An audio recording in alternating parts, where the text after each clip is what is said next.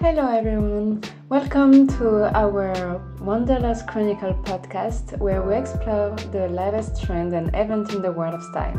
Today, let's dive into the exciting BRICS Fashion Summit that recently happened in Moscow.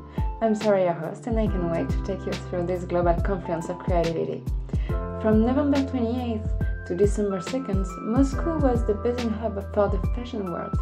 Picture this Zaryadye hosting the prestigious BRICS Fashion Summit, where more than 200 speakers from 60 different countries came together.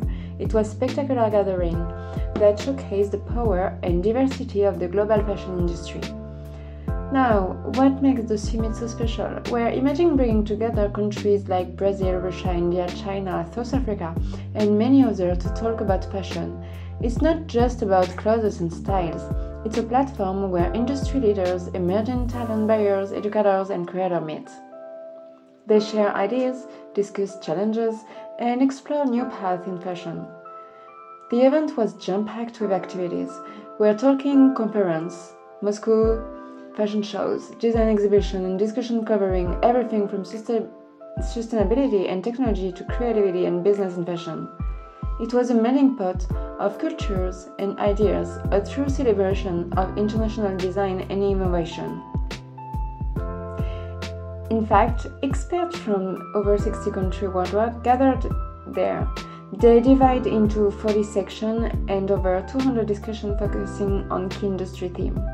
Names like Yang Jian, Alian Khan, Paras, Bayrolaya, and Mubashir Nasiabut led this conversation, shedding light on global collaboration and the ever evolving world of fashion technology. And let's not forget the runway. Designers from 11 nations proudly showcased their heritage through fashion show. It was a visual feast, an incredible display of creativity that celebrated cultural diversity. The parking gallery in Zaryadye transformed into a global showroom with over 130 brands that attracts buyers from over around the world. But wait, there is more.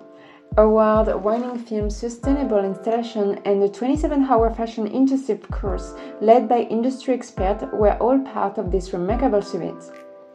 Think of it as an opportunity for attendees to enhance their skills and learn from the best in the field. From heads of fashion association to content creators and renowned designers, everyone had something valuable to share. It was an extraordinary event that drew in an international audience eager to soak in their expertise and inspiration.